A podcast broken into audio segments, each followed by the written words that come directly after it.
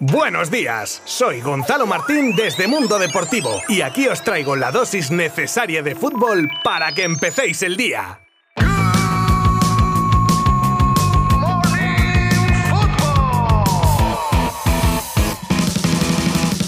0-1 y a casa, a preparar el partido con el que la selección de verdad ya se juega estar o no estar en la cita mundialista de Qatar del año que viene. Un partido en el que la Roja ganaba con más juego práctico que bonito y con un único gol marcado por Sarabia tras un dudoso penalti sobre Íñigo Martínez. En un once con las novedades de Carvajal, de Tomás, Rodri y con una nueva titularidad para Gaby, que estuvo pues a la altura del resto del equipo, mostrando calidad pero sin brillo. Y además tuvo que ser sustituido por lesión tras recibir un codazo por el que encima se le pitó falta a él mismo. Pesar de eso, la Roja, a la que le vale el empate contra Suecia tras su derrota ante Georgia de ayer, recupera algo de tranquilidad al menos hasta el domingo donde se jugará realmente los cuartos.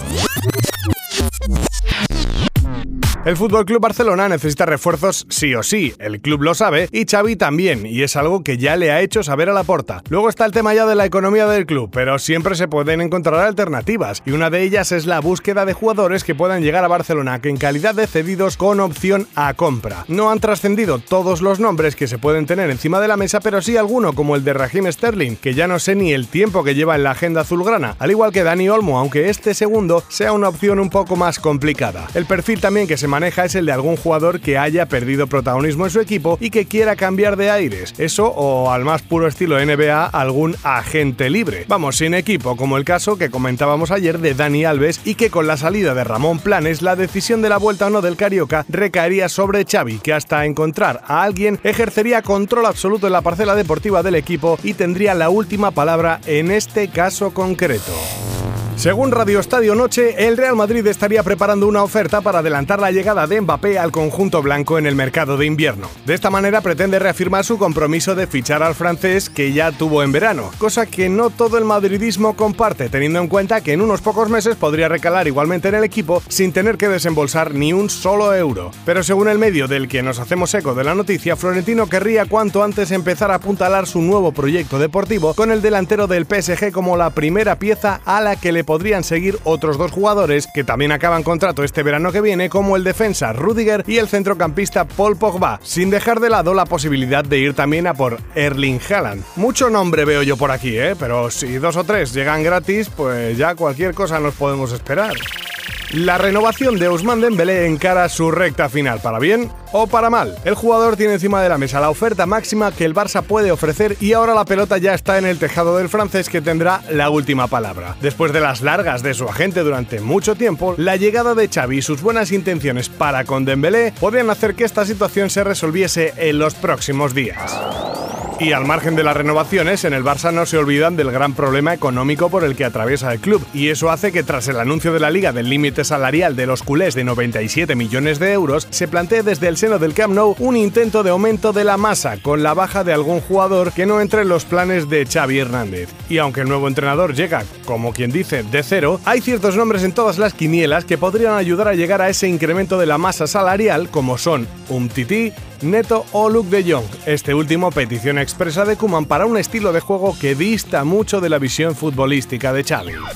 Otro equipo que estaría pensando en reforzarse en este mercado de invierno es el Liverpool, poco protagonista durante el verano en cuanto a fichajes y que sí se ha visto mermado por alguna baja importante como la de Winaldum y además que este año está teniendo muchísimos lesionados. Y para más Inri pierde en enero por la disputa de la Copa África a Salah y a Mané, de tal modo que Klopp ha apuntado tres nombres ideales para reforzar el equipo de cara a la recta final de la temporada, a saber, Marcelo Brozovic, pivote del Inter, Dan Yuma, delantero del Villarreal y Gleison Bremer, central brasileño del Torino. Se conocen nuevos datos de la agresión que os contaba ayer que sufrió la exjugadora del Barça, Amraoui, y que se apuntaba a que la jugadora del PSG Diallo estaba implicada. Parece ser que la acusada niega tener nada que ver con lo sucedido. Otra persona podría tener relación con el caso y está actualmente presa por crimen organizado y actos de tortura. Según la equipe, esta persona podría haber sido una de las agresoras con la venganza como móvil de la paliza y aseguran que debió haber tenido una relación con la jugadora asaltada y agredida. Lío en Sevilla con la Federación de Fútbol de Marruecos por Ennesiri. La Copa de África deja a muchos equipos españoles de primera y de segunda, no hay que olvidarlo, sin algún efectivo durante todo el mes de enero. Y siempre hay tiranteces por intentar que los clubes no pierdan a esos jugadores, algo que es bastante complicado, tanto por los deseos de la selección en cuestión como por los del jugador que lógicamente quiere representar a su país en un torneo tan importante. El problema en esta ocasión es que Ennesiri está actualmente lesionado y su vuelta estaría prevista para el mes de enero, y el club hispalense vería muy la participación de su jugador en el torneo. Por el contrario, su selección quiere forzar para contar con el delantero. Y terminamos con un boicot en toda regla que se quiere promover en la Premier al Newcastle después de la adquisición del club por un fondo saudí multimillonario que lo ha convertido en el club de fútbol más rico del mundo. Esto que pasó en Francia con el PSG, pero claro, allí nadie le tosió al jeque. En Inglaterra ha alarmado al resto de equipos que tienen pensado aliarse para no vender en el mercado de invierno jugadores al Newcastle que pretende reforzar el equipo con nombres importantes y según el resto podría de esta manera adulterar la competición al estar actuando con ventaja.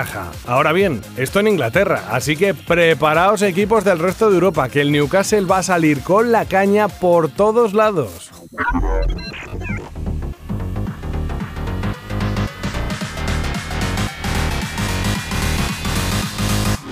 Y así despido una nueva semana de Good Morning Football muy interesante, por cierto, y con muchas, muchas cosas que se vienen en las próximas semanas. Gracias un día más por vuestro apoyo y que paséis un buen fin de semana lleno de fútbol. No hay de primera, pero sí Liga Bank, porrón de partidos de selecciones, eh, partidos de la primera Iberdrola, vamos, que por fútbol no será. Y de todo, os seguiremos manteniendo informados desde mundodeportivo.com y nuestras redes sociales. Por mi parte, el lunes nos escuchamos de nuevo. Adiós.